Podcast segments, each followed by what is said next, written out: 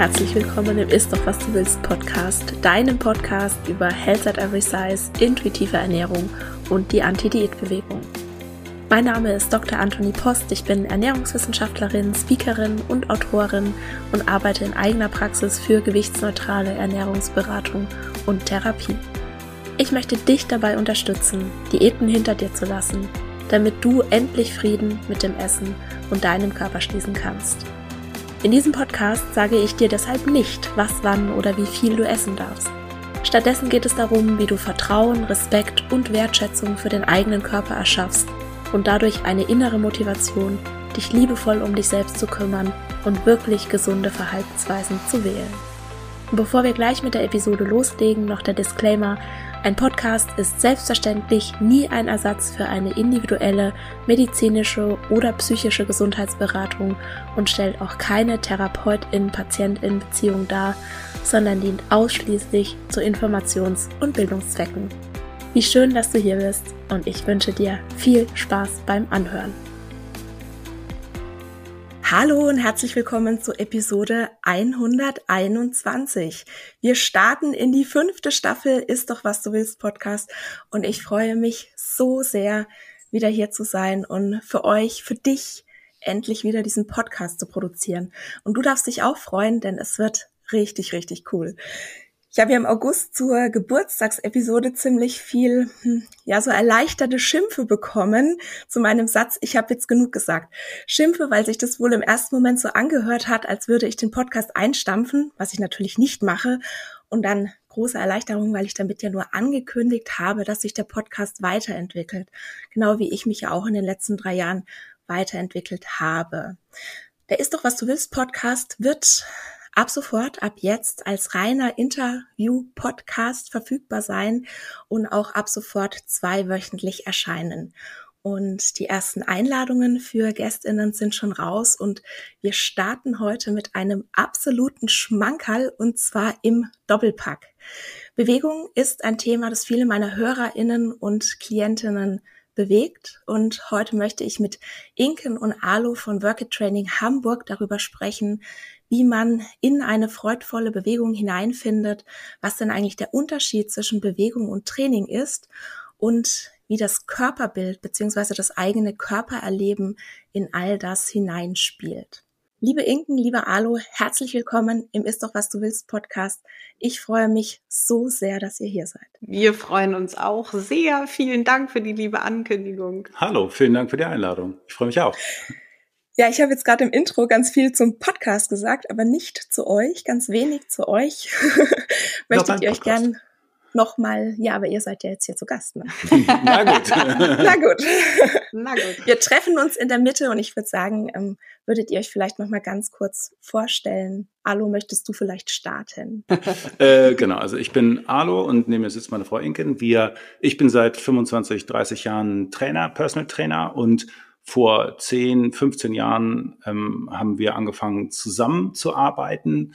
Ähm, und äh, Inken macht Coaching. Und inzwischen ist es so, dass wir in Hamburg ein Studio haben, für, ähm, wo wir sowohl Personal Training anbieten, aber auch eine Trainingsfläche haben, auf der wir versuchen, unseren Menschen, äh, unseren KundInnen ähm, Training beizubringen und ihnen zu helfen, bessere Bewegungsmuster zu entwickeln. Und ähm, ja, das sind wir. So, das bin ich. Das bist ja. du. Inken, wer bist du? Genau.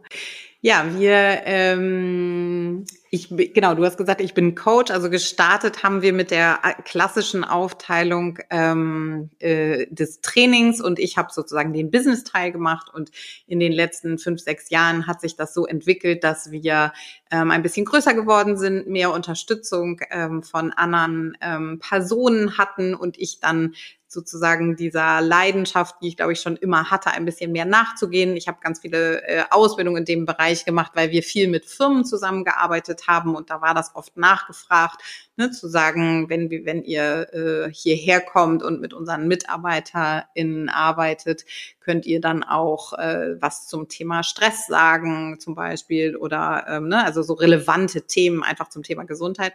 Und deshalb habe ich mich da so ein bisschen weitergebildet und dann bin ich sozusagen immer so ein bisschen tiefer da eingestiegen und äh, jetzt seit ähm, ja, seit drei, vier Jahren bieten wir eigentlich dieses Gesamtkonzept an, dass man eben Körper und Geist, Body und Mind, wie es neudeutsch heißt, äh, so ein bisschen verbindet. Und genau, wir mögen das nicht so gerne, weil das natürlich so wahnsinnig abgelatscht klingt, aber am Ende ist es natürlich das, was jeder versteht und deshalb äh, glaube ich, kann man das auch gut, äh, kann, kann man das gut sagen, weil jeder so ein bisschen eine Vorstellung davon hat und wir versuchen das eben in unserem äh, Studio hier in Hamburg äh, was jetzt ein bisschen größer ist seit anderthalb Jahren, so aufzubauen, dass man ähm, Menschen ganzheitlich abholt und, und sozusagen nachhaltig ihnen dazu verhilft, dass es ihnen besser geht. Mhm. Das ist ja was, was euch auch wirklich besonders macht, ne? diese Verbindung aus Körpertraining und systemischem Coaching, wie du gerade schon gesagt hast, ihr verbindet ja Körper, Geist und Seele. Also ihr schaut nicht nur auf so körperlich funktionelle Blockaden, sondern eben auch auf mentale Blockaden. Und Alu ja. hat, glaube ich, mal in, auf Instagram gesagt, dass also sowohl die körperlichen als auch die mentalen Blockaden auch ja ganz entscheidend den Trainingserfolg verhindern können und sich auf das Wohlbefinden auswirken. Wie kann ich mir denn das vorstellen? Also wenn ich jetzt zu euch komme und bei euch trainieren will, mich von euch coachen lassen will oder von dir, Inken, wie, wie läuft denn das ab? Wie funktioniert das denn? Ähm, das beginnt eigentlich mit einem Erstgespräch ähm, im, im, Training mit mir. Und mhm. ähm, dann erzählt der diejenige erstmal über sich und sagt, ähm, wer ist er, was hat er bisher, was hat sie bisher in seinem, die Person in seinem Leben bisher gemacht? Und ähm, was sind die Probleme, was sind die Schmerzen, was sind die Ziele, was sind die Sporterfahrungen, was sind die Verletzungen, was sind die Krankheiten, was sind die, äh, keine Ahnung, äh, äh Stolpersteine im Leben, was auch immer. Und wenn ihr dann sagt, ich komme, weil ich, keine Ahnung, Rückenschmerzen habe oder weil ich, äh, keine Ahnung, weil ich meinen Körperfett reduzieren möchte, weil ich ähm, sonst irgendwas möchte, dann besprechen wir, was nötig ist und was möglich ist und vor allen Dingen, was der Preis ist. Und mit Preis meine ich jetzt weniger, was wir kosten sozusagen, also wir kosten natürlich auch, sondern im Sinne von, ähm, wie viel Aufwand, über wie viel Zeit ist es, um dieses oder jenes zu erreichen und ähm, dann kann derjenige sich das anhören und sagen, okay, ja, finde ich spannend oder nicht. Und das Entscheidende dabei ist aber, dass ich in diesem Gespräch gucke, was die, was die Probleme sind. Und da kann es zum Beispiel sein, dass jemand ein falsches Bewegungsmuster hat. Das kann alles sein. Das kann sein, dass er zum Beispiel nicht in der Lage ist, seine Hüfte initial einzusetzen oder den Rumpf nicht sichern kann, was auch immer. Und wenn das so ist, dann ist im Prinzip jeder Versuch von der Person ähm, selber irgendwie mit Sport anzufangen, äh, das wird nichts. Das wird verdammt schwer. Es gibt zum Beispiel ein Grundmuster der Krafterzeugung. Wer dieses Grundmuster der Krafterzeugung nicht in die Wiege gelegt bekommen hat oder als Kind gelernt hat, weil der Sportunterricht Mist war und ähm, weil, weil das alles unsinnig aufgezogen war. Und wenn dieses Muster nicht da ist und derjenige sagt, so, ich gehe jetzt laufen, dann wird das sehr schwer oder, oder es tut einfach nur weh. Und mhm. nach sowas suchen wir. Ähm, es gibt ganz viele solcher Dinge, die dazu führen können, dass jemand mit dem Vorsatz, ich möchte äh, mich bewegen, ich möchte irgendwas machen, nicht, äh, nicht, nicht, nicht, es nicht schaffen kann. Und nach diesen Sachen suchen wir, nach diesen Defiziten und erklären demjenigen dann, wie wir das systematisch beheben. Und was das ja auch so ein bisschen macht, ist, dass man dann versteht, okay, bisher hatte ich nicht wirklich eine Chance. Und jetzt kann ich mir überlegen, möchte ich diese Arbeit hier auf mich nehmen, was oft viel ist und langwierig und so weiter, mhm. oder sagen, nee, um ehrlich zu sein, so wichtig ist mir dann doch nicht, ähm, weil es ist, also ein wichtiger Punkt dabei ist auch, dass es jetzt nicht darum geht, in erster Instanz, ob mir das jetzt groß Spaß macht oder nicht. Also, sondern das sind Sachen, wo man sagt, okay, das nervt. Da geht es darum, mein, mein Becken in die richtige Position zu bringen oder irgendwelche Muskeln zu dehnen oder Kleinvieh ähm, irgendwelche Ansteuerungsübungen oder sowas. Und dann kann man sich überlegen, möchte ich das machen, weil mir das Ziel das wert ist oder nicht. Mhm. Aber man kriegt einen relativ klaren, eine klare Erklärung, warum viele Dinge bisher nicht klappen konnten. Und man kann sich überlegen, ob man den Aufwand jetzt in Kauf nehmen möchte, weil einem das Ziel wichtig ist oder eben nicht. Ja, es macht, äh, der Unterschied ist, äh, glaube ich, zu sonst, wenn man woanders hingeht oder wenn man einfach selber versucht zu starten, dass man die, ähm, wenn das nicht hinhaut, dann sagt man sowas wie, ja, mein innerer Schweinehund ist zu groß oder ähm, du musst es äh, einfach bin, nur wollen. Ja? ja? Du musst einfach nur Disziplin aufbringen und an dich glauben und, dann wird immer das. alles geben und dann so. Ja, und das ist halt totaler Quatsch und das ist, glaube ich, das, wofür wir so ein bisschen stehen, ne? aufzuklären und zu sagen, äh, das hat der Körper beziehungsweise dein Gehirn schon sehr richtig entschieden, dass das nicht geklappt hat, als du losgelaufen bist und dann bist du dreimal joggen gegangen oder auch walken gegangen, ist völlig egal. Also die, die, die Anstrengung ist, hat jetzt nichts damit zu tun. Äh, wenn ich aber kein funktionierendes Gleichgewicht hat, habe und mein Gehirn sich nicht im Raum orientieren kann, weil ich vielleicht äh, Teile meines Körpers ganz lange gar nicht mehr benutzt habe, ähm, weil ich zu wenig Bewegung hatte oder weil ich vielleicht den ganzen Tag gesessen habe oder weil, wie Alo eben gesagt hat, ich vielleicht es sogar in der Kindheit nie gelernt habe. Oder eine Mittelohrentzündung. Also es kann wirklich so, es können so ganz einfache Dinge sein. Ja, genau. Äh, dann ist es schon richtig, dass ähm, ich nicht einfach ein Hit-Workout auf YouTube aufrufen kann und dann wie so eine Verrückte äh, durch die Gegend springe und dann mega Bock hab vor allen Dingen am nächsten und am übernächsten Tag das auch noch zu machen und dann auch noch in der folgenden Woche und in der, äh, in der Woche danach und in der Woche danach. Also die Wahrscheinlichkeit, dass das klappt, ist eher gering und ähm, es gibt äh, ein, zwei Körpertypen, die es gibt, so als, ne, es gibt verschiedene Körpertypen, die man haben kann, sozusagen. Da gibt es ein, zwei, die können das ganz gut. Die werden dann auch meistens Leistungssportler oder so. Ähm, aber oder Fitness-Influencer oder, oder Fitness-InfluencerInnen, genau. Aber für die meisten Menschen ähm, ist es schon sehr schlau, ähm, wenn man das systematisch angeht. Und ähm, ja, genau. Das war jetzt eine sehr lange Antwort auf eine gar nicht so lange Antwort? Frage. War das überhaupt eine Antwort auf die Frage oder haben wir einfach frei? Ja, nein. Also es war ja auch eine komplexe Frage, die ich gestellt habe. Ja, es war mir schon klar, dass ihr das jetzt nicht okay. in ein, zwei Sätzen hier abfrühstücken könnt. Was ich jetzt daraus gehört habe, ist, ihr seid definitiv kein, in Anführungszeichen, normales Fitnessstudio. Ne? Wenn man so in ein Nein. normales Fitnessstudio geht, dann muss man ja auch zwangsläufig damit rechnen, dass so an jeder Ecke Diätkultur lauert. Es geht ganz viel ums ja Aussehen, ja, also wie kann ich meinen Körper formen, wie ja trainiert und also wie, wie schön trainiert, sage ich mal, komme ich jetzt dabei raus. Und ähm, falls hier noch jemand neu im Podcast ist, also Diätkultur, das ist eine Glaubensweise, die den Wert einer Person über ihr Aussehen definiert und besonders den schlanken, fitten, durchtrainierten, jungen Körper dann mit Schönheit, Erfolg, Gesundheit, Disziplin gleichsetzt. Und so wie ich das jetzt verstanden habe, distanziert ihr euch davon.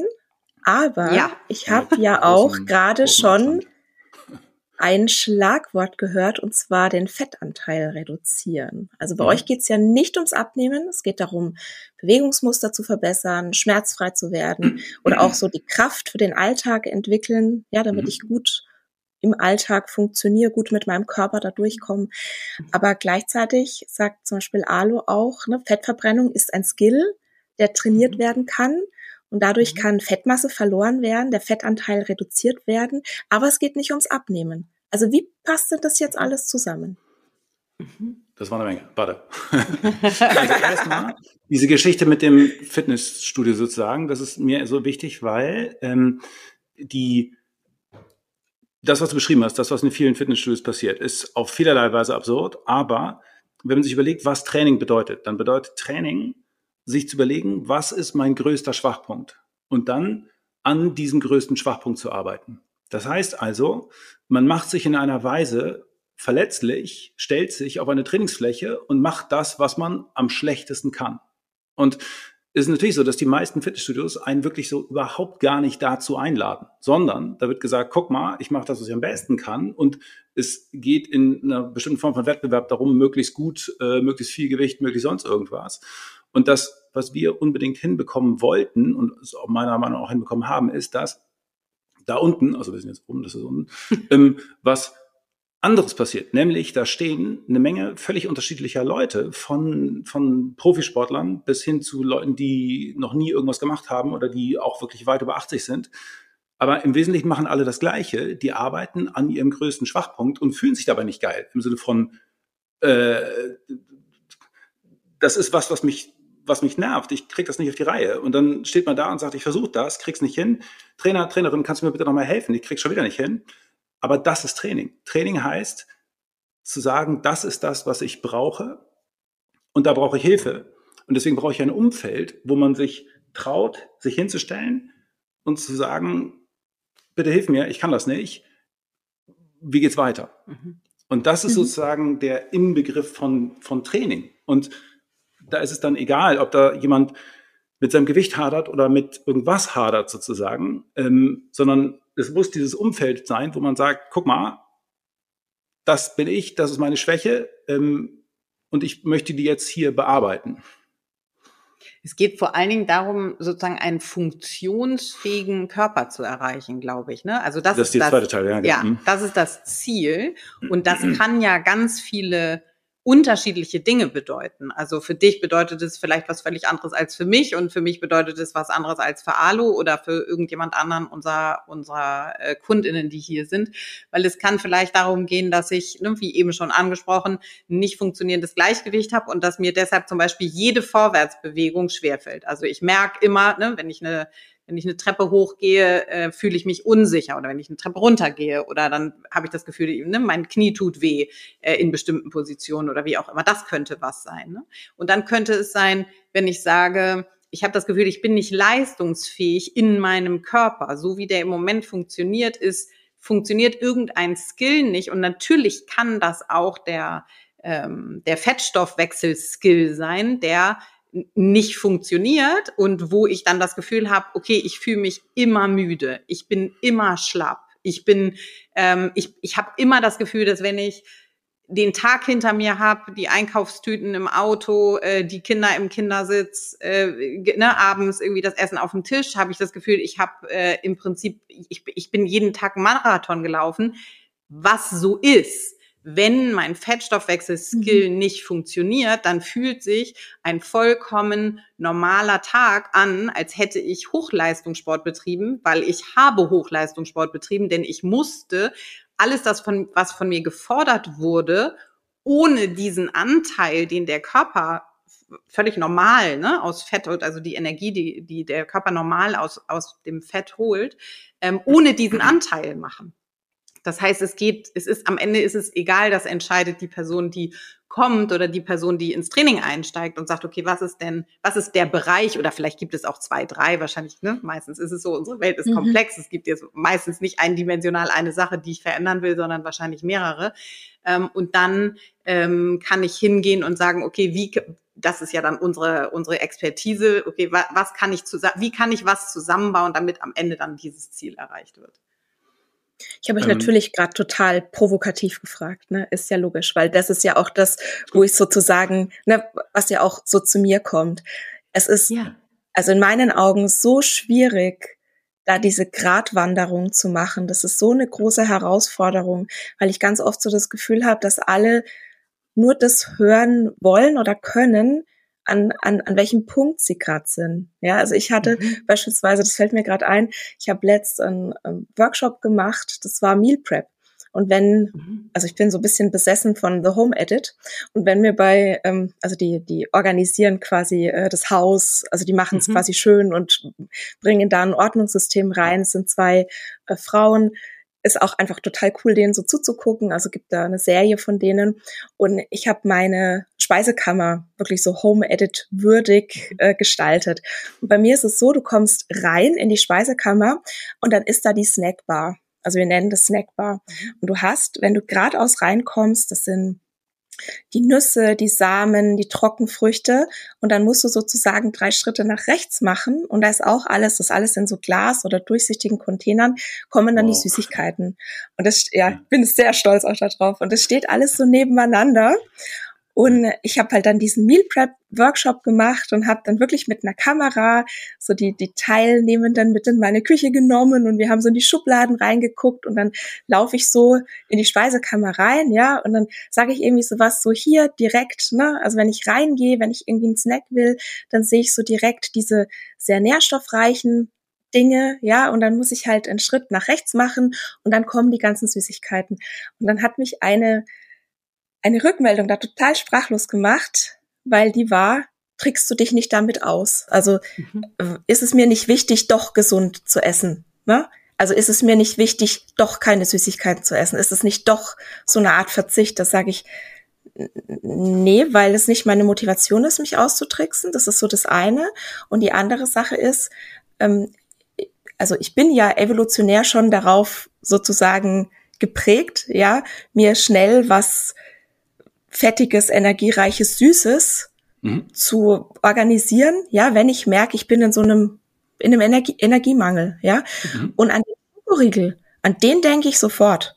Mhm. Das ist das erste, was mir in den Sinn kommt, ja. Mhm. Und ich habe mir sozusagen dieses kleine Hindernis eingebaut, dass ich erstmal an allen anderen Sachen vorbeigehe auf dem Weg zum Schokoriegel, so dass ich dann aus einer Fülle heraus eine Entscheidung treffen kann. Also ich erinnere mich sozusagen dann noch mal dran, na, was es sonst noch alles gibt. Und dann entscheide ich ganz frei. Wenn ich sage, ich möchte jetzt den Schokoriegel essen, super, esse ich den Schokoriegel. Manchmal habe ich aber auch so, ach, ich könnte eigentlich auch paar Nüsse essen eigentlich hätte ich darauf jetzt doch mehr Lust oder ich weiß, dass es mir vielleicht besser bekommt oder ich weiß, dass es jetzt vielleicht die richtige oder die bessere oder die passendere mhm. Situation für mich ist, um Nüsse zu essen. So. Und deshalb habe ich euch so diese provokative Frage gestellt, ja? Wie passt es zusammen mit ich, ich helfe Menschen, ihren Fettverbrennungsskill zu trainieren, mhm. ja? Aber abnehmen ist überhaupt kein Thema bei uns. Ja, Genau. Das sind zwei, also das aus meiner Sicht sind es zwei völlig unterschiedliche Sachen. Deshalb drei sogar. Ja, genau. Deshalb sind die, glaube ich, gerade so, ah. hä, was? Ehrlich gesagt, ich habe es auch gar nicht als provokative nee, Frage no. empfunden. Ist das so? Äh, weil es aus Mensch, da wollte ich euch provozieren. Muss nochmal neu reinkommen. also warte, so. willst du zuerst oder? Ja, nee, ja. mach du mal zuerst. Okay, also ja das erste ist die Geschichte mit dem Abnehmen, einfach der Unterschied von Fett und Gewicht. Ja, ich weiß ja. nicht, wie klar das ist? Soll ich dazu was sagen oder ist das so alter ja, Hut nicht? Genau, das möchte ich gerne, dass du dazu was sagst. Okay, alles klar, weil ähm, weil also das ist eine der ersten Sachen, die wir mit jedem, der hier reinkommt, besprechen. Ähm, hör auf, dich zu wiegen. Das ist ein unsinniges Maß. Ähm, mhm. Das sagt überhaupt nichts über, also als Mensch sowieso nicht, über deine Qualität und bla, aber sagt vor allen Dingen auch nichts über die Komposition deines Körpers aus. Das heißt, das Gewicht schwankt je nachdem, oder andersrum, die Faktoren, die das Gewicht beeinflussen, sind Fett, ja, okay, ähm, Muskelmasse von mir aus, ähm, dann wie viel Darminhalt ich habe, das heißt, als nächstes, wie viel ich getrunken habe, wie viel Wasser ich einlage, wo ich im Zyklus stehe, wie salzig das war, was ich gerade die letzten Tage zu mir genommen habe. Und so kann ich mit meinen im Schnitt 90 Kilo von 87 auf 93 oder von 86 auf 94 gehen, ohne auch nur ein Gramm Fett mehr oder weniger zu haben. Das heißt also, der Versuch, eigentlich will man ja wissen, was, was auch wieder ein Problem ist, ein anderes Problem ist, aber eigentlich will man wissen, wie viel Fett habe ich. Und das Gewicht als Maß dafür zu nehmen, ist tatsächlich einfach dummes Zeug, weil es aus, je nachdem, wie man es aufteilt, fünf oder sechs Faktoren besteht und Fett ist einer davon. Es ist einfach unfassbar ungenau. Und deswegen ist das Erste, was wir sagen, hör auf dich zu wiegen. Das bringt nichts, sondern wir messen es Fett mit einer Zange. Und das ist wieder eine andere Geschichte, ob man da sagen muss, wie viel ist gut, wie viel ist schlecht und wie viel macht da mein, mein persönlicher Wert aus und so. Aber zumindest hört dann dieses Gerate auf. Denn das Problem ist, dass das Gewicht ja hoch und runter geht und wenn man sich jeden Tag auf irgendwo draufstellt, dann sagt man, oh mein Gott, heute ist es so, morgen ist es so. Und das sind aber alles Faktoren, die man gar nicht so richtig beeinflussen kann, wie lang nur irgendwas im Darm verweilt oder wie viel Flüssigkeit oder welcher Zyklustag oder wie warm draußen oder was auch immer. Und damit fängt man dann an, Schleifen zu drehen und zu sagen, oh, das war gut, das war schlecht, was aber überhaupt gar keine sinnvolle Verknüpfung ist, sondern man merkt, wenn man an Fett, anfängt, Fett zu messen, übrigens Fettwagen gehen nicht, das muss so eine Zange sein, dass mhm. das eigentlich immer das Gleiche ist. Es kommt immer das Gleiche raus. Das heißt, ich messe und es sind 30 Millimeter. Morgen sind es 30 Millimeter, übermorgen sind es 30 Millimeter und es sind 30 Millimeter, es bleiben 30 Millimeter. Und wenn man irgendwas richtig doll bewirken will, und versuchen will, sein Körperfett zu reduzieren, dann kann man es vielleicht schaffen, in einer Woche von 30 auf 29 zu kommen. Und dann ist das aber jeden Tag das Gleiche. Man sieht, es ist einfach konstant. Es, es verändert sich nicht, egal ob ich da zwei Kilo mehr oder weniger auf der Waage habe. Das ist die erste Geschichte, die einem ein bisschen klar macht, wie das funktioniert. Und dass so eine Sache wie, mh, hm, ja, wir waren jetzt übers Wochenende weg und wir haben richtig viel gegessen, so ich habe zwei Kilo zugenommen. So, so, das hat nichts, aber auch gar nichts mit Körperfett zu tun weil die, die mhm. Rate einfach eine völlig andere ist. So, ein Kilo Fett hat 9000 Kalorien. Das heißt, du hast dieses Wochenende 18.000 Kalorien zu viel gegessen. Wow, Respekt. Weißt du, was für ein Quatsch. Also, also selbst wenn ich die Nacht mhm. durchgesoffen habe egal, und was nur Mist gegessen habe, komme ich nicht auf 18.000 Kalorien. Niemals. Nee. nee. So, das, das ist, ist dann diese, Darminhalt und, und Wassereinlagerung und gar nichts. Zum Beispiel Zwei solche später Sachen. ist es wieder, genau. genau, spielt überhaupt gar ja, keine Rolle. Genau. So. Das ist nur die Gewichtsfett-Sache. So. Dann ist die andere Sache, dass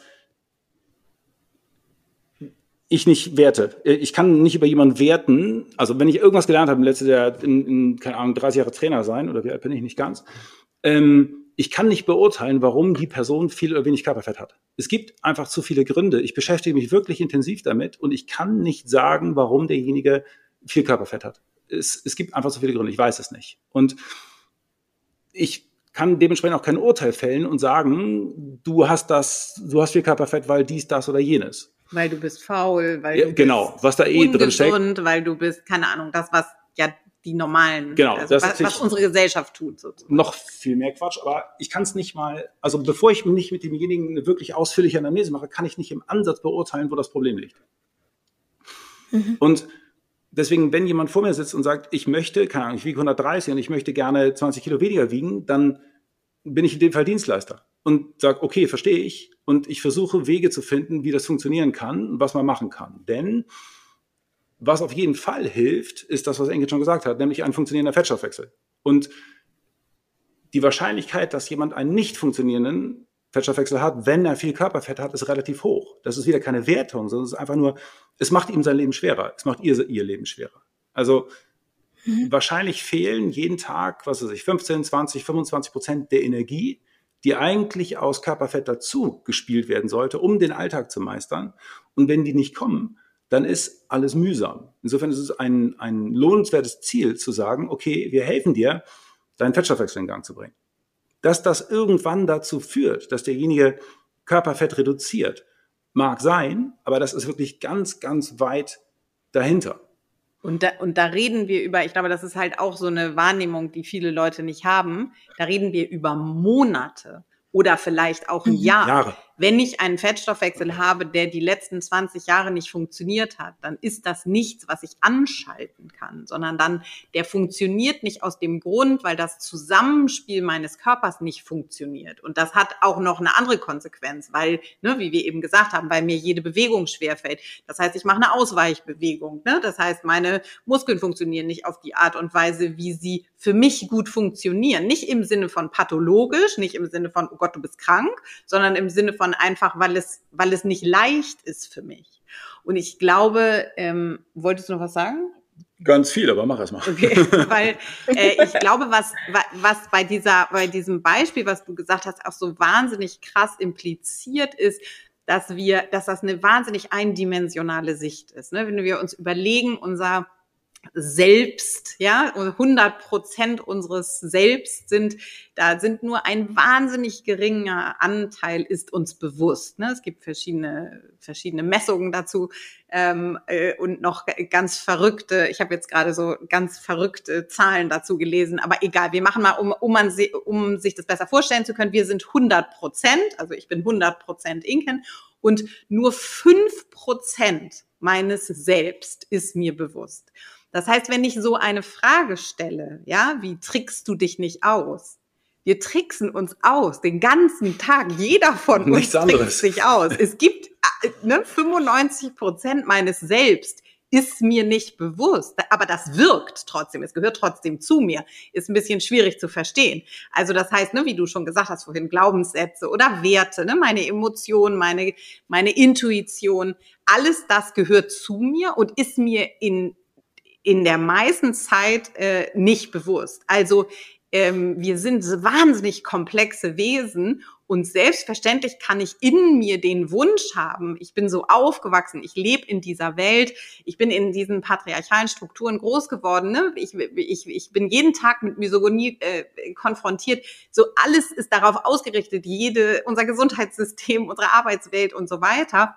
Und Selbstverständlich gibt es in mir einen Anteil, der sagt, oh mein Gott, ich wäre wahnsinnig gerne normschön, schlank und würde im äh, Bikini durch die Gegend springen und äh, alle würden das toll finden. Aber deshalb kann ich trotzdem sagen, ich möchte mich nicht dem unterordnen und möchte nicht ein Leben in Unglück führen und mir ständig jeden Tag sagen, dass ich nicht wert bin, weil ich nicht so aussehe. Das sind ja das sind zwei Dinge, die gleichzeitig wahr sein können. Ja, klar, ich möchte gerne aussehen wie Heidi Klum, aber ich möchte nicht, also das bedeutet aber nicht, dass ich mich deshalb dafür hasse, dass ich es nicht tue. Weißt du, was ich meine? Also das ist, glaube ich, sowas, was mhm. wir... Oder die Dinge tut, zu, zu tun, die sie tut, um so auszusehen. Vielleicht. Und da cool. sind, genau, mhm. und da sind auch Sachen dabei, die wirklich kein Mensch möchte. Ja, so. Also das sind ja, das sind ja komplexe Entscheidungen und ich habe, ich kann, ich kann verschiedene Strebungen in mir haben. Alle von uns haben verschiedene Strebungen. Ja, ich habe eine Strebung für Stabilität, aber ich habe auch Strebungen für Freiheit. Ja, also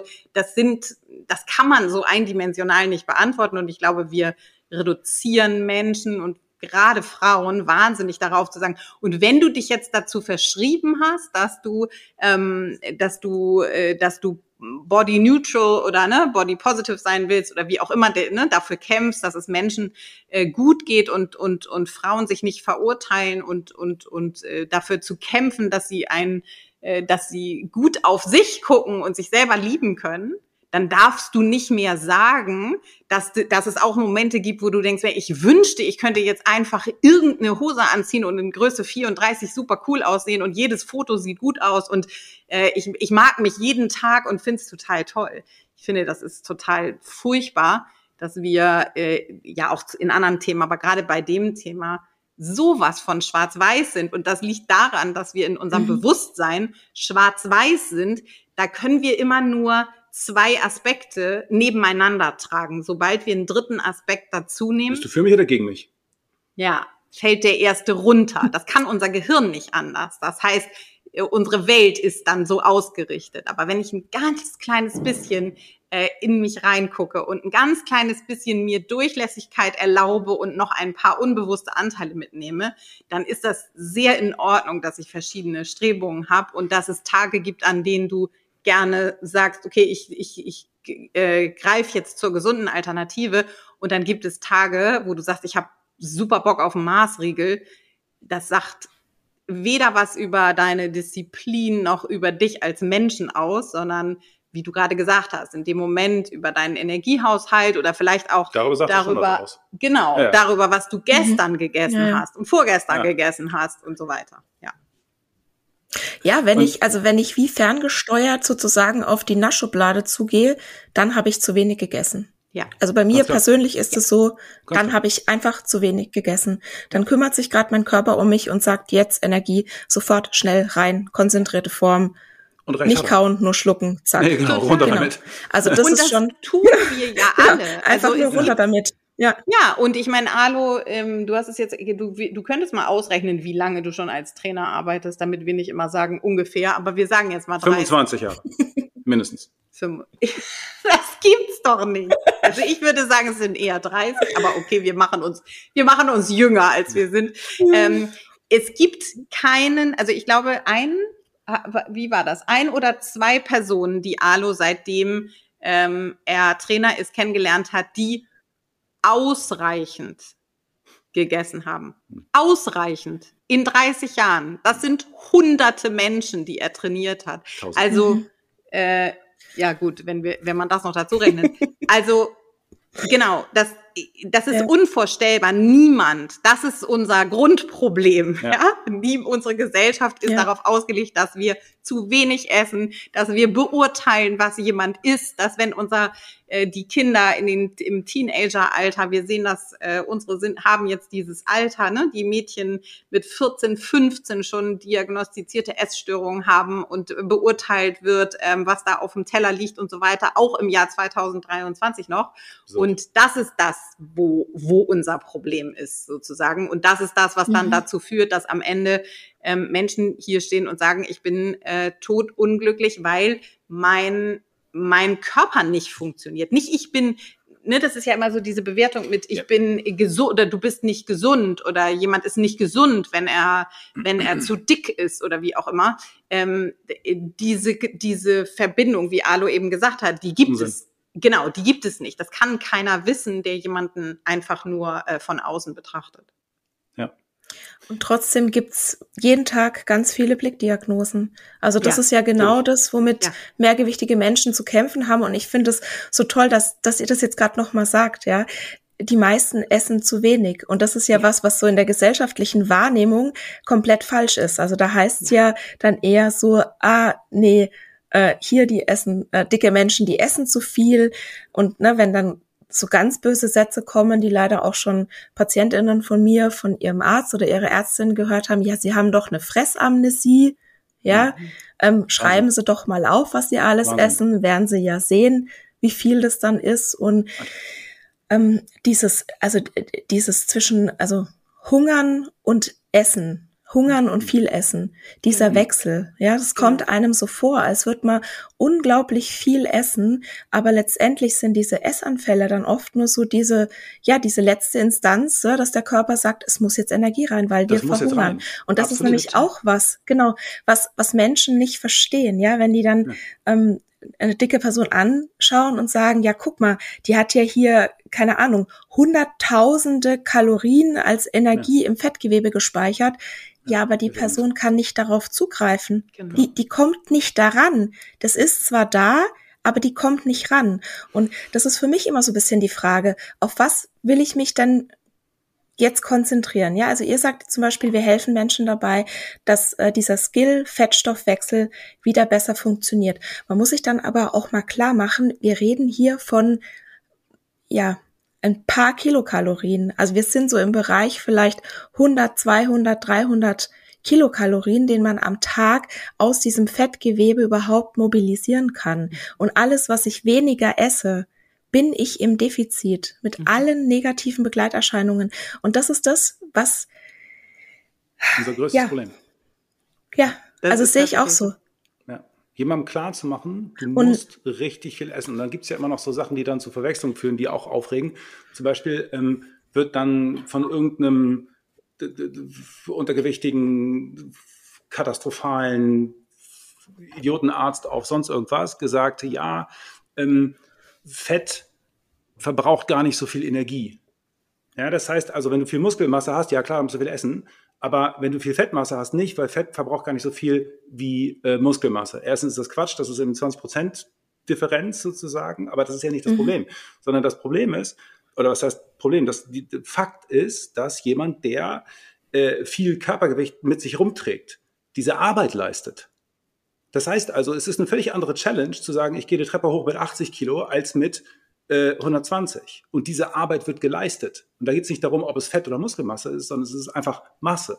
Und das Bewegen dieser Masse im Alltag kostet wahnsinnig viel Energie. Das bedeutet also, jemand, der äh, nicht 18 oder 120 wiegt, muss halt vier, viereinhalb, 5000, je nachdem, wie, wie aktiv der Alltag ist, 1000 Kalorien zu sich nehmen.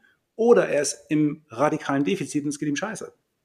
Und deshalb hm. ist es wahnsinnig schwer, jemandem klarzumachen, du bist unzufrieden mit deinem Gewicht, du würdest gern Fett verlieren, aber du musst jetzt erstmal das Doppelte essen oder mehr als das Doppelte von dem, was du bisher isst, um deinem Körper überhaupt die Leistungsfähigkeit zu geben, die Chance zu geben, sich normal zu bewegen.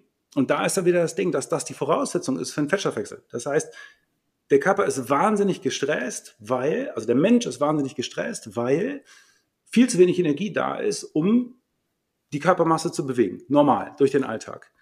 Und Stress blockt den Fettstoffwechsel. Das heißt, das mhm. befeuert sich. Und man kommt da nur raus, wenn man erstmal wieder lernt, dem Körper zu geben, was er braucht. Und da ist dann auch wieder der Schluss zu dem, was du vorhin gesagt hast mit, ja, aber wieso ist denn das, also du sagst, du willst jetzt nicht, dass die Leute abnehmen, also ich will sowieso nichts, aber ich schreibe jemandem vor, ob er abnimmt. Und ich denke, du guckst doch darauf, ob sie gesund sind oder nicht am Ende ist es das Gleiche sozusagen. Also wenn, wenn jemand vor mir steht und sagt, ich möchte gerne Körperfett verlieren, dann sage ich, okay, wir müssen erstmal an deine Bewegungsmuster, du musst dich richtig bewegen, du musst lernen, wie du deine Muskeln einsetzt. Du musst dafür sorgen, dass dein Körper sich sicher fühlt, dass er Vorhersehbarkeit hat. Du musst dafür sorgen, dass er genug Energie hat, um sich im Alltag mühelos bewegen zu können. Dann kann dein Stress sinken. Und das, das Stress sinken sollte, das, das wollen wir alle, denke ich. Also das, so kann es einem mhm. Körper gut gehen und dass dann vielleicht rauskommt, dass er auch wieder einen funktionierenden Fettstoffwechsel hat, super Sache. Aber bis dahin ziehen wir ja auf jeden Fall mal am gleichen Strang. Ja, und da, genau, das meinte ich. Da ist halt, also wir reden über viel Zeit, die dazwischen ist. Ne? Ich kann nicht, ich kann nicht auf den Knopf drücken und sagen, okay, zack, ähm, das ist jetzt, das ist jetzt das primäre Ziel. Und ich muss zwei Sachen noch sagen. Das eine ist, nur der Selbsthass, das, was uns eingetrichtert ist, nur das, wie ich mit mir spreche, nur diese, dieser innere Dialog und dieser, dieses, du siehst scheiße aus und wie siehst du schon wieder aus und du bist zu undiszipliniert und Schon du hast zu viel wieder, gegessen. genau, du hast gestern wieder zu viel gegessen oder ne, wenn man dann so eine Fressattacke hat und sagt, okay, ich habe vier Tage im Prinzip mich irgendwie nur von Salat und einer grünen Bohne ernährt und dann am fünften Tag habe ich dann eben Eis und Maß gegessen. Wie ich zum zweiten Mal Maß gesagt, ich habe offensichtlich Hunger. Ähm, genau, irgendwelche Süßigkeiten ähm, oder also einfach kurzkettige Kohlenhydrate, Chips, wie auch immer, in mich reingeschoben, weil der Körper vier Tage komplett unterkalorisch nicht in der Lage war. Und das ist das, was Alo eben gesagt hat, das ist was, was man schwer versteht. Ich nutze den Körper ja. Ich muss die Treppe hochgehen. Ich muss einkaufen gehen. Ich muss mit den Kindern äh, spielen, die durch die Gegend tragen oder auf dem, auf dem Fußboden Bauklötze zusammensammeln oder wie auch immer. Es ist ja nicht, ich sitze ja nicht den ganzen Tag da und verbrauche keine Energie. Auch wenn ich jetzt noch kein systematisches Training mache, braucht der Körper ja trotzdem, um zu funktionieren, um überhaupt aufzustehen. Ja, braucht er äh, braucht er Kreislauf, braucht er, braucht er Hormone und so weiter. Und ähm, da, das brauche ich ja trotzdem. Das heißt, nur dieser Selbsthass, so wie ich mit mir spreche, reicht schon, um den Fettstoffwechsel zu blockieren. Und das ist natürlich eine dramatische Erkenntnis, weil dieser Stress, diese, dieses innere, ich bin so scheiße und so weiter, produziert eben, äh, dass ich da, da, dass, das, dass, ich das, dass das Stresslevel so hoch ist, dass ich äh, gar Mhm. nicht anfangen muss, äh, darüber zu reden, ähm, wie Ja. ich den, den Fettstoffwechsel äh, äh, wieder aktiviere. Und das ist, Da ja, gibt- das ist schon dramatisch. Genau, da gibt es sogar Studien dazu, dass ähm, eine internalisierte Fettfeindlichkeit sehr viel ausschlaggebender ist als beispielsweise eine Diskriminierung von außen. Ja. Also dass Das machen wir ganz alleine. so wie ich sozusagen, genau, so wie ich mit mir selber spreche, so wie ich mich selber abwerte, hat einen viel, viel größeren Einfluss auf mein Stresslevel Mhm. und damit auf meine Gesundheit und auf mein Wohlbefinden als all das, was von außen kommt. Ja. Jetzt sind wir aber ja nur in dieser blöden Situation, ja, dass wenn du jetzt, Alu, sagst, ich habe hier jetzt eine Person vor mir, die hat die letzten 20, 30 Jahre viel zu wenig gegessen, ist geschwankt zwischen Hungern und Essanfällen, ja, chronische Diätvergangenheit, möglicherweise noch eine Essstörungsvergangenheit, ist in einem mehrgewichtigen Körper, ist äh, systemischer Diskriminierung, Beschämung von außen ausgesetzt und jetzt sagst du ihr, so, und du musst jetzt mehr essen. So, Ja. was passiert? Die Genau, fängt jetzt das an, mehr zu essen. Die hat dann erstmal mehr Darminhalt. Die wird, wenn sie Mhm. vielleicht äh, Low Carb gegessen hat, erstmal äh, ne, Glykogen Ja, zu einlagern. wenig. Die hat einfach Glykogen systematisch wenig gegessen, jetzt ja. hat sie mehr drin. Ganz Genau. klar wiegt sie mehr So. und kriegt Panik. So, genau, kriegt Panik und kriegt Ja. das ja von außen auch gespiegelt. Also das, das ist was, was, was mich wirklich so verzweifeln lässt. Ich habe Hm. so tolle Menschen, tagtäglich mit so tollen Menschen zu tun, die so sehr an sich arbeiten und die so sehr versuchen, was für sich zu verändern und denen es einfach von außen so extrem schwierig gemacht wird, dass irgendwas geht. Und das ist immer das, wenn, wenn mich jemand fragt, ne, so wenn ich einen Wunsch frei hätte, dann würde ich sagen, mein Wunsch ist, dass wir jetzt mal aufhören, Körper- und Essverhalten zu kommentieren, weil wenn wir das nicht mehr machen würden, dann also dann hätten wir endlich mal eine Rahmenbedingung, wo eine mehrgewichtige Person sagt, okay, ich probiere das jetzt mal aus, was Alo sagt, auch wenn sich das völlig abwegig anhört und ich esse jetzt mal mehr und nehme wahrscheinlich dann auch erstmal zu. Ja, Gewicht, ja. Das ist das Gute mit Gewicht. der Fettzange, ne? Genau. Genau. Ja. Da, da, da, das Dafür ist das brauchen Erste. wir das, um zu wissen, ja, Ähm, so, und, aber es ist so, wenn jemand, also bei uns ist es ja so, dass jemand dann anfängt zu trainieren und anfängt mehr zu essen. Und es hat noch niemand geschafft, mit Training, also mit systematischem Training anzufangen und mehr zu essen und dann noch gleichzeitig Fett aufzubauen. Das funktioniert nicht, weil Mhm. der Körper dann eben den Fettstoffwechsel anschmeißt und dann geht's, bleibt es gleich oder geht in die richtige Richtung. Aber klar, das ist der große Punkt. Und es ist auch so, dass das ja dauert. Man kann nicht sagen, okay, ich esse 2000, ach scheiße, ich brauche vier, okay, esse ich vier. Sondern man, man kann das nur systematisch langsam hochbringen. Zwei Kalorien die Woche oder so wäre schon relativ schnell, um ehrlich zu sein. Und ähm, das ist mühsam. Das ist einfach verdammt mühsam und sehr ungewohnt und geht voll gegen die Intuition. Aber am Ende ja. hilft es nichts. Und man kann sich ein bisschen mit der Zange über Wasser halten im Sinne von, okay, ich nehme nicht zu, ich baue kein Körperfett auf. Aber das, was eigentlich zählt, ist, dass man sozusagen im Training sieht, okay, es geht weiter, ich werde besser. Was bedeutet, ich gebe meinem Körper genug Energie. Und das ist unser größeres Problem.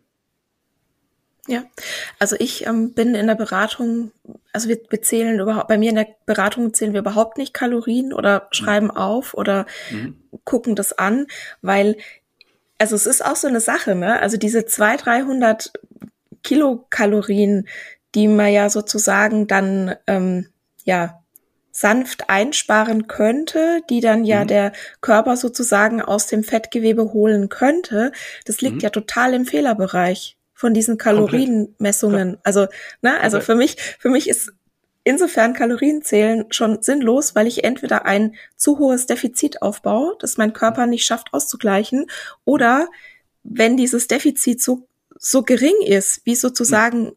mein Körper nicht in Panik versetzt, mhm. ja, dass ich jetzt gerade hier in einer Hungersnot bin, mhm. da bin ich total in dem Fehlerbereich, weil, mhm. also ich habe mal eine Podcast-Episode gemacht, wie, wie, wie Kalorien sozusagen gemessen werden und wie dann auch der, der Bedarf von einer Person gemessen wird mit diesen Formeln.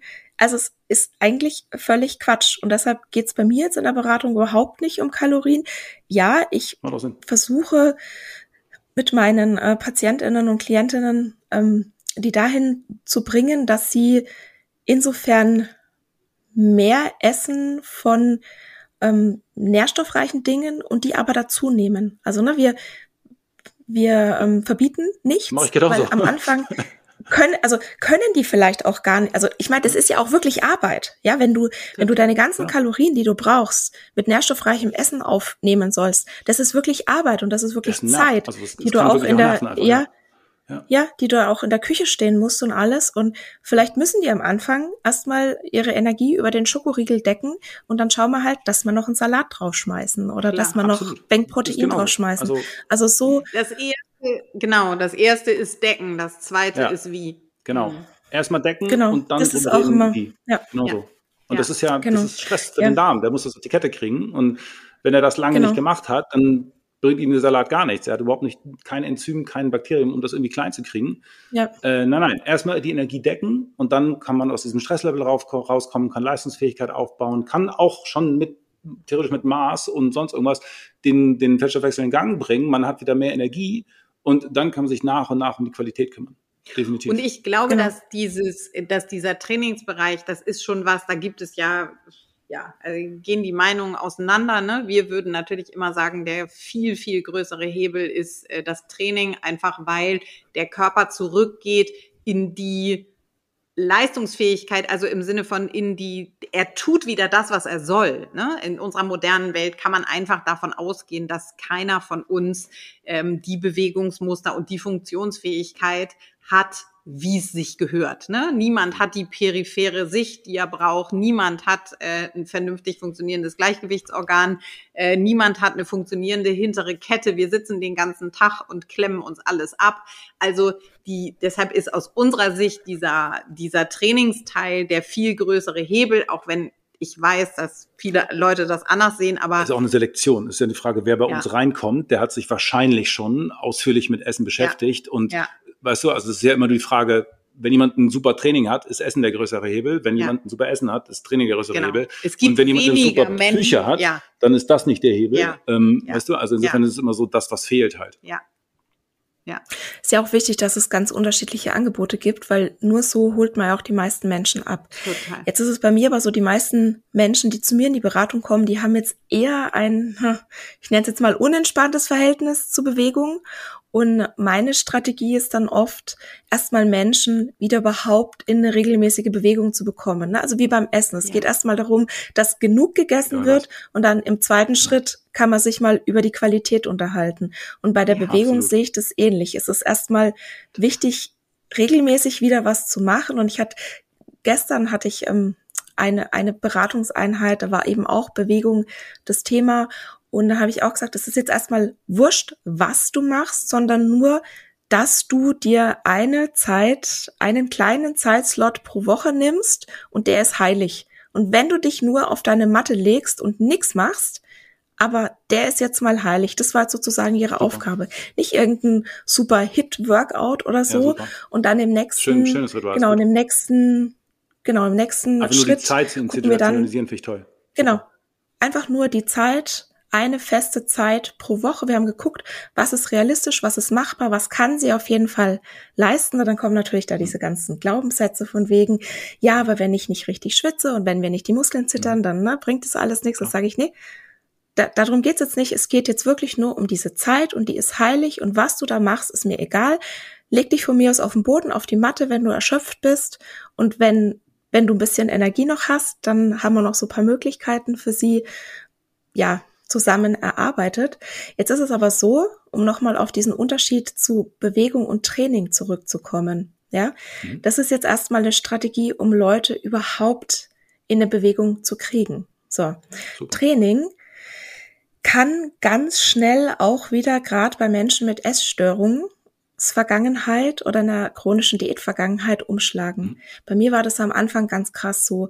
Ich habe mich wieder mehr bewegt und auch so ein bisschen, ja, ich sag mal, systematischer bewegt. Also es war noch kein richtiges Training, aber schon so ein mhm. bisschen mehr systematisch. Mhm. Und ich bin sofort wieder in diesen ähm, also ich habe das gar nicht gemerkt. Ne? Da sind wir wieder beim Unterbewussten, 85 Prozent, wie war das? Mhm, ja. 5 Prozent Bewusstsein, dann hast du so ungefähr 10 Prozent Vorbewusstsein, mhm. der Rest ist dann Unterbewusstsein.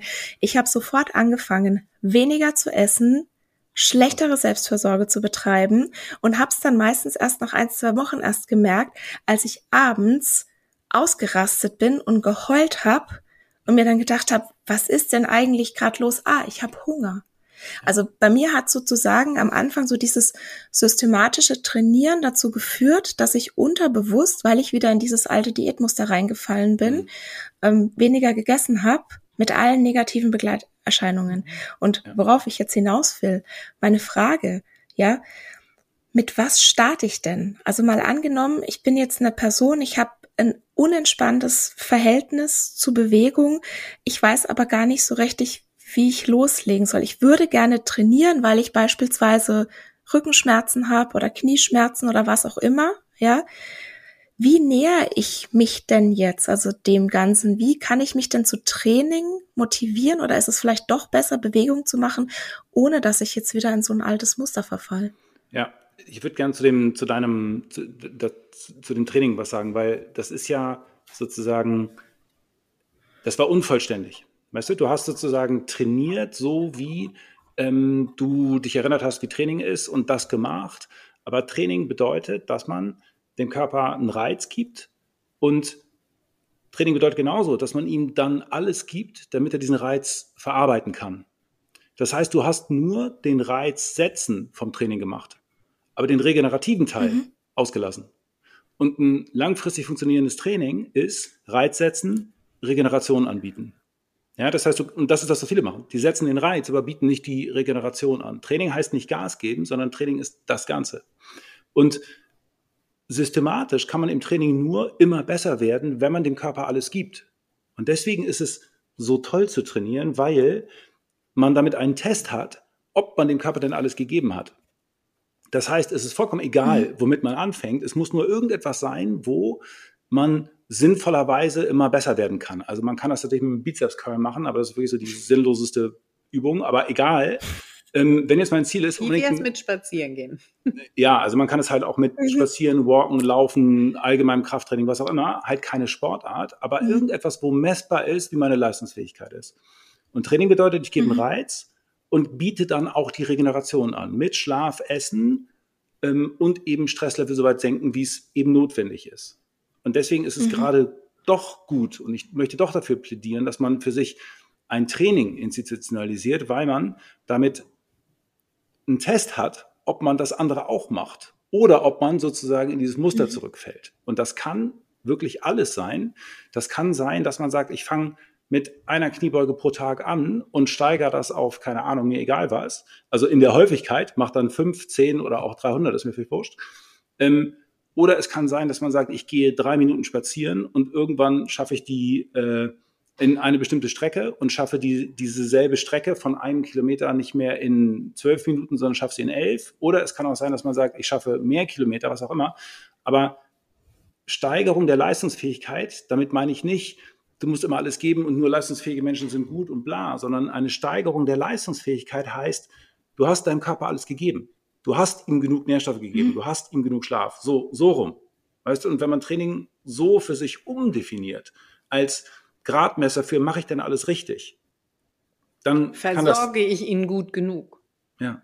So mhm. rum. So würde ich es vorstellen. Wäre das, wäre das dann, also wäre das dann sinnvoll, wenn ich jetzt beispielsweise Selbstfürsorge noch nicht so gut kann, wenn ich jetzt so meine Baustellen noch habe mit meinem Stressmanagement, mit meinem Schlaf, mit meiner Ernährung, dass ich dann lieber doch anfange, ja, leicht, also mit einer leichteren Intensität zu trainieren oder dass ich dann doch lieber sage, okay, ähm, ich mache jetzt mal Bewegung und wenn ich so den Rest ein bisschen ähm, ja besser für mich sortiert habe, dass ich dann erst mit dem Training anfange. Ja, Total. Also je niedrigschwelliger der Einstieg, umso besser.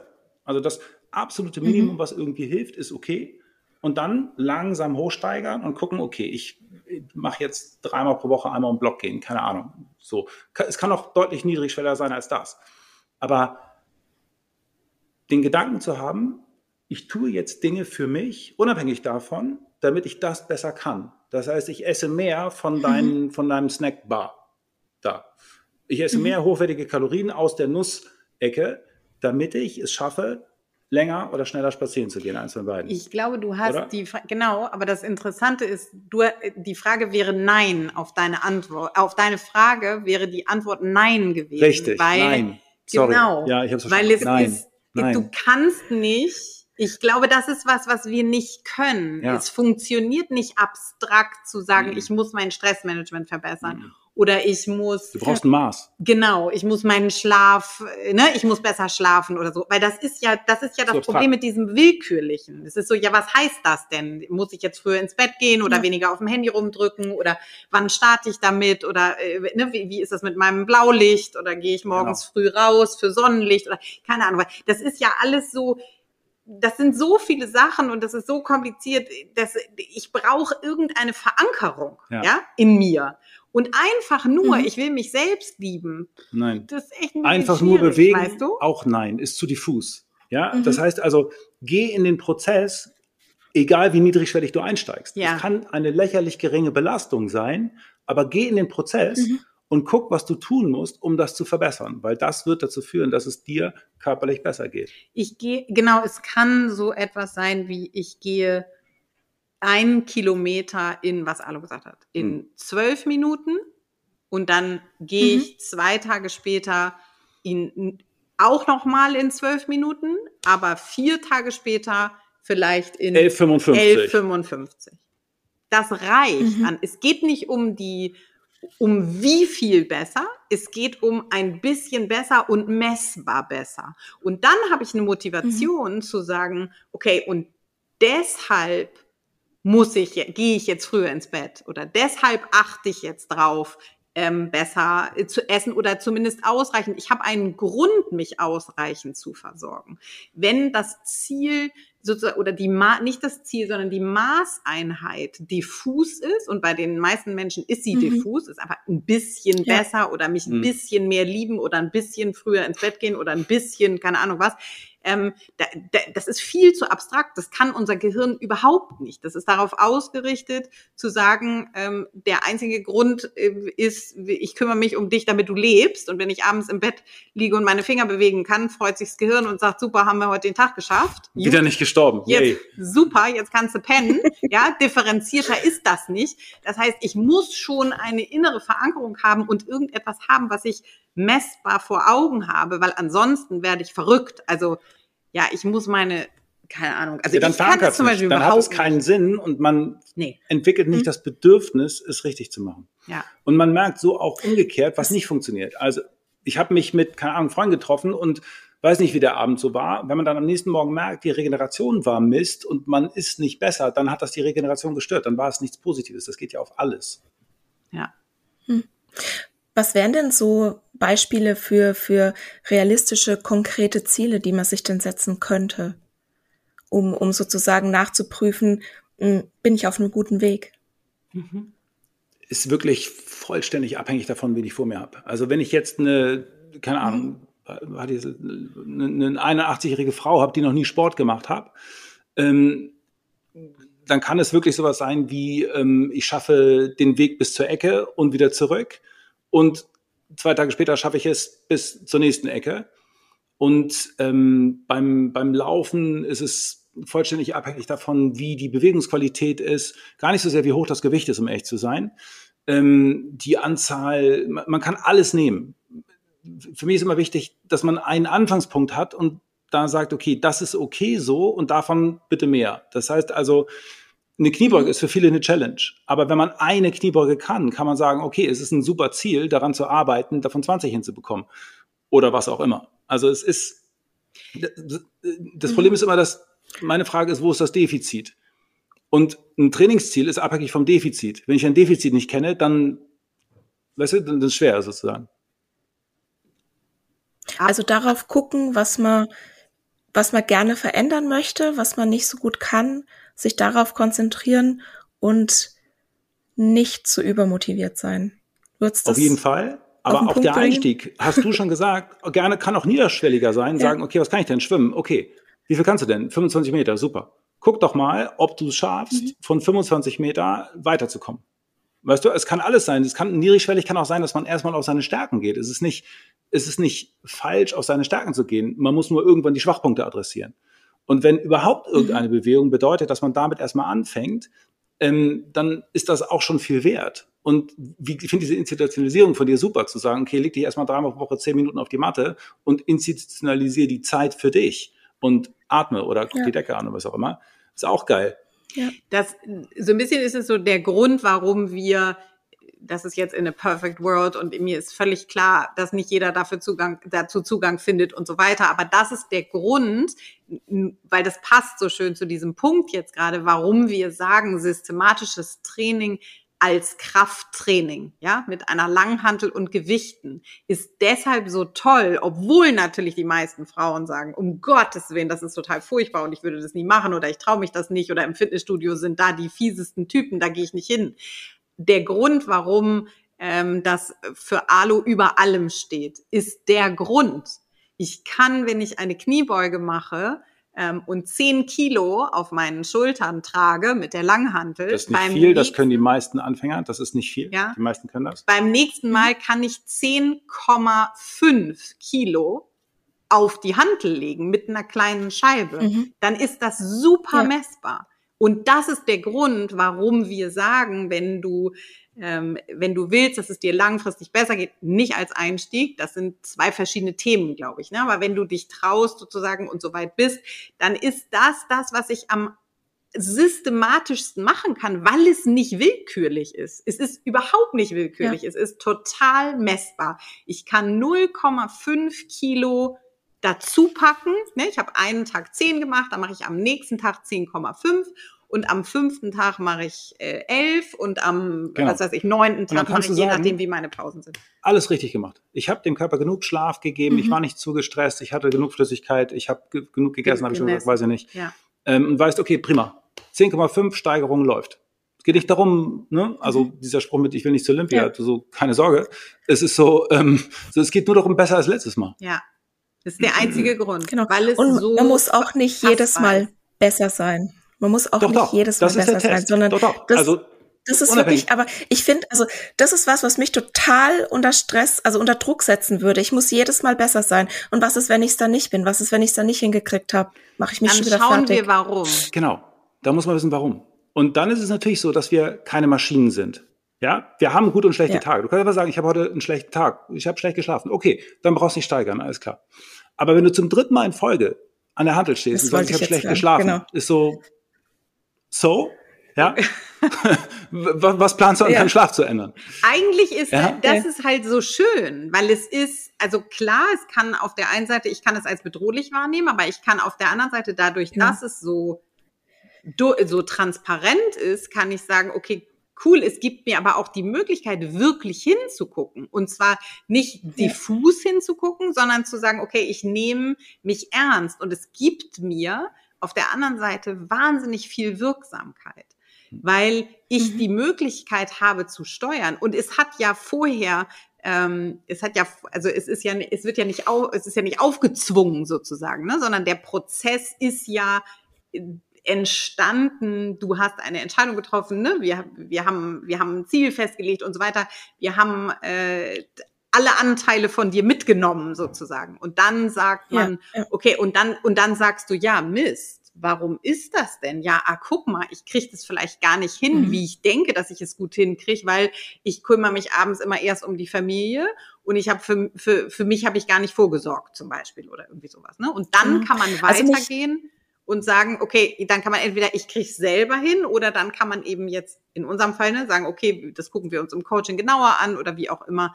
Ähm, aber man hat, ja, es, es, diese Willkürlichkeit verschwindet.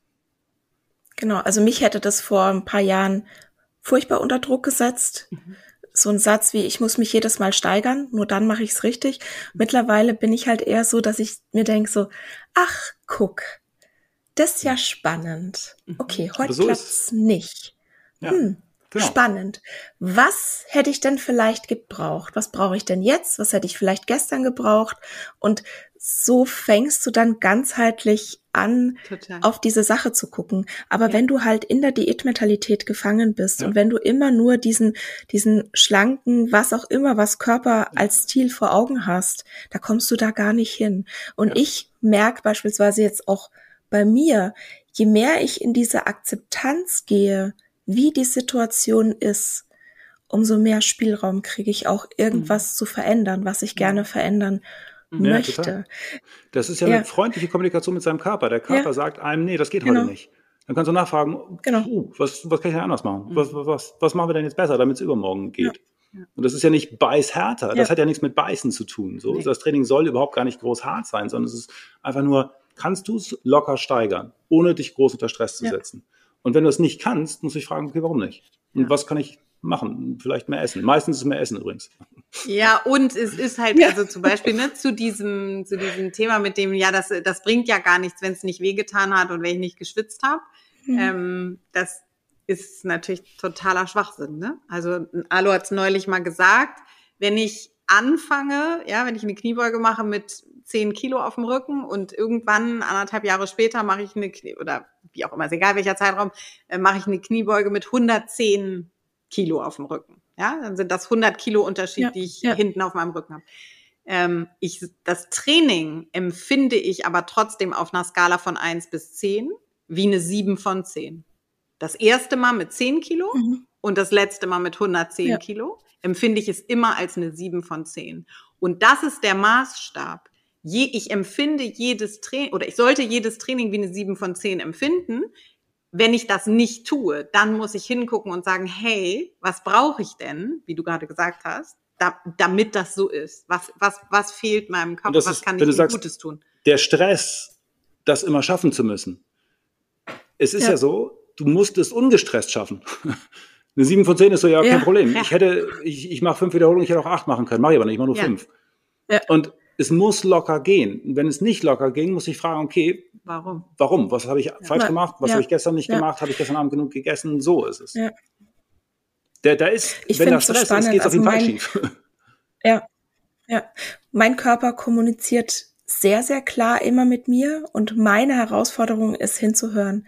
Also auch wirklich das ernst zu nehmen, was mhm. für mein Körper sagt. Und ich glaube halt, dass wir das auch in unserer Gesellschaft systematisch abtrainiert bekommen. Komplett, und was ich jetzt so spannend an eurem Angebot auch finde, es geht immer wieder darum, in den Körper zu kommen, den Körper beim Training spüren, aber auch die Emotionen im Körper spüren. Und dann, mhm. das sagt Inken ja so gerne, erstmal beim Gefühl zu bleiben. Ja, also im Coaching ist es ja ganz wichtig, erstmal überhaupt das Gefühl wahrzunehmen, es zu identifizieren, es vielleicht sogar zu benennen und dann beim Gefühl zu bleiben. Jetzt ist es aber oft nicht besonders angenehm zu fühlen, ja. Also es kann ja auch eine Strategie sein, Gefühle wegzudrücken, vor allem die Gefühle, die jetzt halt nicht so angenehm sind.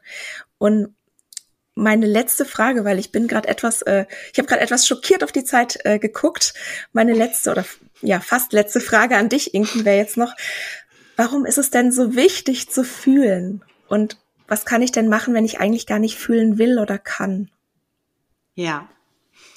Also da, äh, das, äh, das führt uns nochmal zurück zu dem, was du eben gerade äh, auch schon nochmal gesagt hast, unser Selbst. Ne? Also der fünf Prozent unseres Selbst sind uns bewusst 10 Prozent Vorbewusstsein ist so dieser Bereich, wo wir rankommen, wenn wir träumen zum Beispiel, wenn wir das Gefühl haben, in der Nacht verarbeiten wir was und am nächsten Morgen empfinde ich die gleiche Situation vielleicht völlig anders, als ich sie am Abend empfunden habe. Und diese 85 Prozent Unbewusstes, da ist halt da ist alles. Da sind unsere Glaubenssätze, da sind, äh, da ist unsere Intuition, da sind unsere Werte verankert, unsere Prinzipien und da finden wir auch unsere Gefühle. Und wenn ich jetzt ähm, vor, wenn ich mich versuche zu schützen, also ich kann mich ja auch eigentlich gar nicht richtig schützen, aber ich tue ja meistens so, dass ich mich davor schützen kann. Also mhm. Also ich entscheide in meinem Bewusstsein, in einem super kleinen Teil von mir, in fünf Prozent, entscheide ich, ich will das jetzt nicht fühlen, die Wut nicht fühlen, die Trauer nicht fühlen oder die Liebe nicht fühlen. Dann starte ich eine Abwehr und ich wehre alles ab, was da ist. Ich kann nicht entscheiden, was ich abwehre. Ich kann nicht eine Emotion abwehren und die anderen zulassen. Das funktioniert nicht. Ich kann mhm. nicht eine Emotion abwehren und trotzdem meine Kreativität erhalten.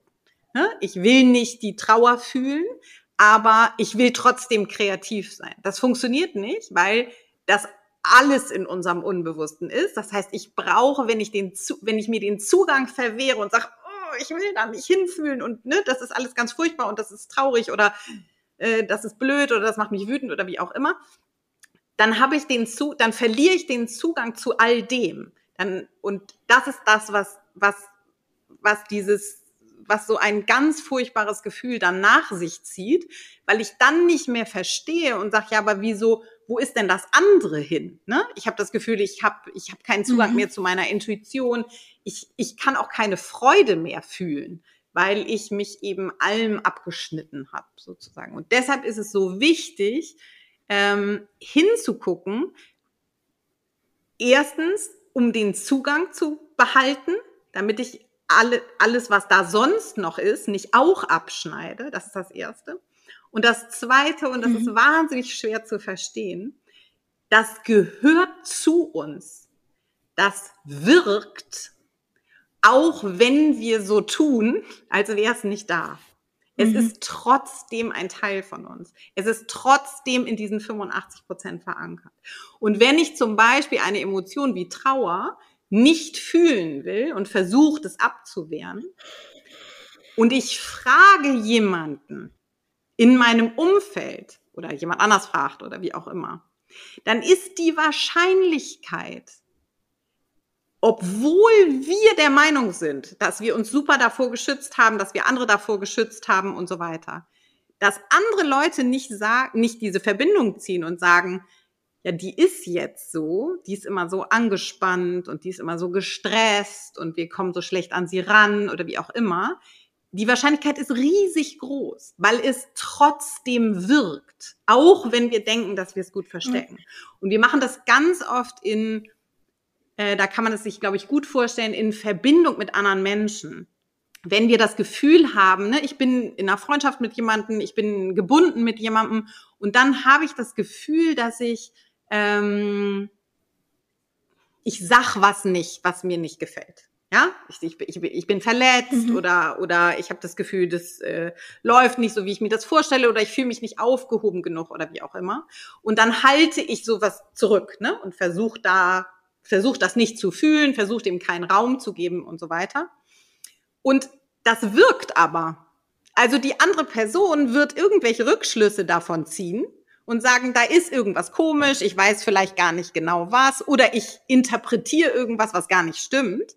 Aber dass mein Gegenüber das mhm. nicht merkt, die Chance ist gleich null, weil unser Gehirn darauf ja. ausgerichtet ist, Verbindung zu schaffen. Das machen wir in der Sekunde, wo wir jemandem gegenübertreten. Das können wir gar nicht verhindern. Das passiert automatisch. Das heißt, all diese unbewussten Anteile, die so theoretisch irgendwo herumwabern, die sind immer präsent und die sind immer fühlbar. Und wir sind äh, Brene Brown sagt, wired for connection. Unser Gehirn ist dafür, ja. da ähm, Verbindung zu schaffen und das genau, das passiert ganz automatisch und dann fühlen wir sowas. Ne, Schulz von Thun ist mein Lieblingsbeispiel, diese Kommunikationsebenen. Jeder weiß, ja. was der andere eigentlich meint, auch wenn er es nicht sagt. Ne? Es ist auf meiner Ebene dann immer so ein bisschen, kommt man da ein bisschen plump vor, so, aber es ist so, wenn jemand nicht mit dem agiert, was er da unten hat, sondern separat davon, dann hat er ein höheres Stresslevel. Und es gibt Tests für Stresslevel. Also ja. genug. Und wenn er dann mhm. anfängt, ja. im Einklang damit zu arbeiten, sinkt sein Stresslevel. Und das ist das, was ich brauche fürs Training. Ja. Ich, kann, ich kann niemanden trainieren, der ein zu hohes Stresslevel hat, weil er nicht regeneriert. Also es ist so faktisch. Das klingt manchmal so ein bisschen so, ja, Selbstentwicklung, bla und so, ist auch alles richtig, aber es hat ganz ja. faktische Auswirkungen auf die Blutwerte und ja. auf die Regenerationsfähigkeit und mhm. auf den Hormonhaushalt. Und ich brauche das, was sie da macht, weil sonst gibt es oft kein Weiterkommen. Sonst funktioniert das Training nicht. nicht ja. Ganz ja, und es ist ja, so, it's ja. the same. Ja, wir es verstehen es nicht, ja. aber es ist halt ein Körper und ein Gehirn und es sind nicht zwei unterschiedliche mhm. Sachen, auch wenn wir in den letzten 30, 40 Jahren, äh, vielleicht auch 60, ja das Gefühl haben, ne, dass es irgendwie äh, Psyche und Körper sind irgendwie zwei unterschiedliche Sachen, ist alles das Gleiche. Mhm. Wir müssen uns um alles Es geht kümmern. letztendlich immer, genau, es geht und letztendlich geht's immer um Verbindung und ich finde es so ja. schön, dass du das gesagt hast, weil tatsächlich Verbindung ist mein Wort des Jahres. Ich habe mir Ach, überlegt, was, was mein Wort des Jahres sein soll. Das war irgendwie letztes Jahr im Dezember, ähm, habe ich in den Rauhnächten so ein bisschen reflektiert mhm. und es kam so ganz klar. Und dafür ist jetzt auch dieser Podcast da. Also ich habe mich entschlossen, diesen Podcast zu einem Interview-Podcast zu machen, um mehr Verbindung zu schaffen. Untereinander, aber auch nach außen. Toll. Sehr geil. Richtig ist so schön, schön, dass du das jetzt so noch zum Schluss gesagt hast. Ja. Und ich könnte tatsächlich ewig, ewig, ewig jetzt noch mit euch weiterreden, aber die Zeit, Leute, die Zeit, dabei, Zeit ne? ist, ja, ist, ist nicht meine Stärke, Zeit. Ja, wir quatschen uns ähm, auch gerne. Es gibt ein, Fest. ja genau. Wir haben es so viel ein, zu. Äh, kleines, ja, es ist halt auch so ein komplexes Thema. Es ist einfach so. Ja. So. Es gibt ein kleines neues Feature noch im Podcast. Ich habe euch das schon angekündigt. Äh, ihr da draußen quasi wisst es noch nicht. Und zwar, äh, ich glaube, ich habe das irgendwo anders mal in so einer ähnlichen Form gesehen und ich fand das so spannend. Und deshalb habe ich beschlossen, das ist auch eine coole Sache hier für den Ist doch was du willst Podcast. Und zwar Trommelwirbel. Zehnmal um den heißen Brei geredet, jetzt kommt's. Ähm, Jeder meiner äh, GästInnen wird für die nächste Person im Podcast eine Frage dalassen, ohne die Person zu kennen. Also ich weiß schon, wer als nächstes in den Podcast kommen wird. Ihr wisst das nicht und eure kleine Aufgabe war sozusagen jetzt eine Frage dazu lassen. Das kann beispielsweise was sein, was euch persönlich zum Thema Körperakzeptanz oder Health at Every Size oder intuitive Ernährung oder auch Persönlichkeitsentwicklung, ne, weil nichts anderes machen wir hier ja mhm. beschäftigt oder es kann eine Frage sein, auf die ihr Antworten sammelt oder es kann irgendwas ganz anderes sein. Also es gibt keine konkrete Vorgaben, außer dass ihr jetzt eine Frage für die nächste Person, die ihr nicht kennt, da lassen dürft. Habt Aber ihr wir kriegen Frage? keine Frage ab, weil wir die Ersten sind. Ha, ihr kriegt eine Frage von mir ab. Ja, Mist. ja. Okay. Nein, ihr Hast habt tatsächlich Frage nicht, du hattest keine. Ich eine Frage. Gut, wir meine Frage an den nächsten wäre, ja. welchen Körperteil von dir magst du am liebsten? So. Sehr coole Frage. Die werde ich mitnehmen. Die wird die nächste Person bekommen. Und wie gesagt, ihr habt noch keine Frage, die auf euch wartet, weil dieses äh, kleine Feature jetzt neu ist, weil ihr hier der äh, Auftakt der neuen Staffel seid. Und deshalb bekommt ihr heute eine Frage von mir und die habe ich bisher fast allen meinen Podcast-GästInnen gestellt, wenn ich es nicht vergessen habe. Und zwar ist die Inken, was bedeutet Körperrespekt für dich? Was bedeutet Körperrespekt für dich? Und Hallo, du brauchst gar nicht grinsen, du bist auch gleich noch dran. Ah, fuck. Das, das darf man nicht sagen. Das ist richtig, richtig schwer. Mhm. Finde ich nicht, aber vielleicht bin ich wieder zu einfach gestellt. Ja, bist du auch. Außerdem geht es ja darum, was, ich, was es für mich ist, du Scherzkeks. Also, ich Hallo, glaube, fangen, achso. Ich glaube, Körperakzeptanz für mich ist ein bisschen angelehnt an das, was ich ganz am Anfang gesagt habe, nämlich, dass viele Dinge wahr sein können und mhm. dass ich mich nicht entscheiden muss, äh, sondern dass es sein kann, dass ich ähm, mich gut fühle, äh, wie ich bin und trotzdem Tage habe, an denen ich mir wünsche, äh, auszusehen wie ein Supermodel und im Bikini am Strand rumzuspringen. Und dass das aber nicht dazu führen muss, also erstens, dass ich mich nicht dafür entscheiden muss, was es sein kann und ähm, dass es nicht dazu führen muss oder bedeutet, dass ich mich dann selbst hasse an dem Tag, wo ich mir wünsche, dass das Kleid an mir besser aussehen würde oder wie auch immer, ähm, sondern dass ich es ja, dass ich wohlwollend es als Prozess verstehe und weiß, dass es ähm, dass es kompliziert ist und dass es äh, viele Aspekte gibt und dass die auch mal gleichzeitig, wenn auch widersprüchlich, da sein können. Wunderschöne Antwort. Dankeschön. Jetzt träume ich nicht mehr. Nee, wusste ich. weißt du, also, Hallo, weißt ähm, du was? Es ist, ähm, ich sag ich immer die Antwort, die gerade kommt auf diese Frage, ist für mich die schönste, die ich je gehört habe. Und dann kommt die ja. nächste Antwort und dann ist ja. die wieder so schön und ist dann kommt die nächste Antwort, ja. dann ist die wieder so schön. Also keine Angst, mutig. Ja, ich habe auch keine andere. Also es ist, ähm, es ist so, dass Körperakzeptanz für Frauen bedeutet ähm, dünn sein, normschön sein, alles das. Für Männer bedeutet es Stärke. Das heißt, wenn mir jemand sagt, ich bin hässlich, bin ich so, so, wen interessiert das? Wenn mir jemand sagt, du bist schwach, das, das geht nicht so gut. Mhm. Und ich musste mehrere mhm. Phasen, also ich habe mir natürlich auch einen Job gesucht, wo ich relativ safe bin sozusagen, dass ich nicht für schwach gehalten werde. Ähm, aber mhm. ich habe mehrere Situationen erlebt. Ich war vor ein paar Jahren lange krank, da war ich sehr schwach und es gibt andere Situationen, in denen ich mich selber als schwach empfinde. Und am Ende ist es das Gleiche, was sie gesagt hat, aber sie hat schöner gesagt, aber ich muss akzeptieren, dass ich auch schwach bin und nicht immer stark bin. Und das ist wirklich schwer, muss ich sagen. Also das, ähm, ich kann die, die, die Probleme meiner Kundinnen nur verstehen, wenn ich das gleichsetze. Für mich nach, ich verstehen kann ich das, aber nachspüren kann ich es nur, wenn ich es gleichsetze mit mhm. Schwäche. Wenn mir jemand sagt, ich bin zu dick, dann denke ich so, ja, mhm. hä, wo ist das Problem? Und? Aber wenn ich sage, wenn ich das für mich gleichsetze und sage, ah, das ist mein Schwach, dann verstehe ich das. Mhm. Und damit struggle ich genauso. Guck. Und wieder die schönste Antwort, die ich je gehört habe. Das stimmt. So. Jetzt habe ich dich total Normalerweise. Vorher, weil ich dachte, du sagst was Doofes. No. No. ähm, normalerweise würde ich jetzt fragen, ob ihr zum Schluss äh, noch was mitgeben wollt oder ob alles gesagt ist. Das frage ich euch jetzt nicht, weil wenn Na. ihr nicht alles gesagt habt, müsst ihr noch wiederkommen. Sitzen wir noch länger, genau. ja. genau, deshalb frage ich euch jetzt nur noch, ähm, wo kann man euch denn finden und was bietet ihr alles an? Also, ein bisschen was zu euch ja, jetzt noch. Wenn ja. jetzt jemand sagt, boah, das ist voll cool, was die beiden sagen, ich möchte da bitte mehr davon haben, wo ja. muss ich hingehen? Und wir verlinken das natürlich auch alles in den Show Notes. Okay, also ich würde sagen, ähm, auf Podcast. Oh, genau, also auf Instagram kann man ganz viel finden. Da geben wir ganz viel kostenlosen Content ähm, jeden Tag in den Stories und in den Highlights und so weiter. Das ist äh, Work Training Hamburg. Mm, dann haben wir selber einen Podcast, der heißt Was dich bewegt. Ähm, da sind wir jede Woche zu zweit und äh, sprechen über alle möglichen Themen, die Gesundheit und äh, Fitness äh, betreffen. Ähm, und natürlich so wie wir es heute auch präsentiert haben, sozusagen, also zu versuchen, alle, genau, und alle Aspekte sozusagen mitzunehmen. Ähm, wir haben das Studio in Hamburg. Äh, da kann man natürlich äh, nach Hamburg kommen und bei uns trainieren. Wenn man in Hamburg wohnt, ist es noch einfacher.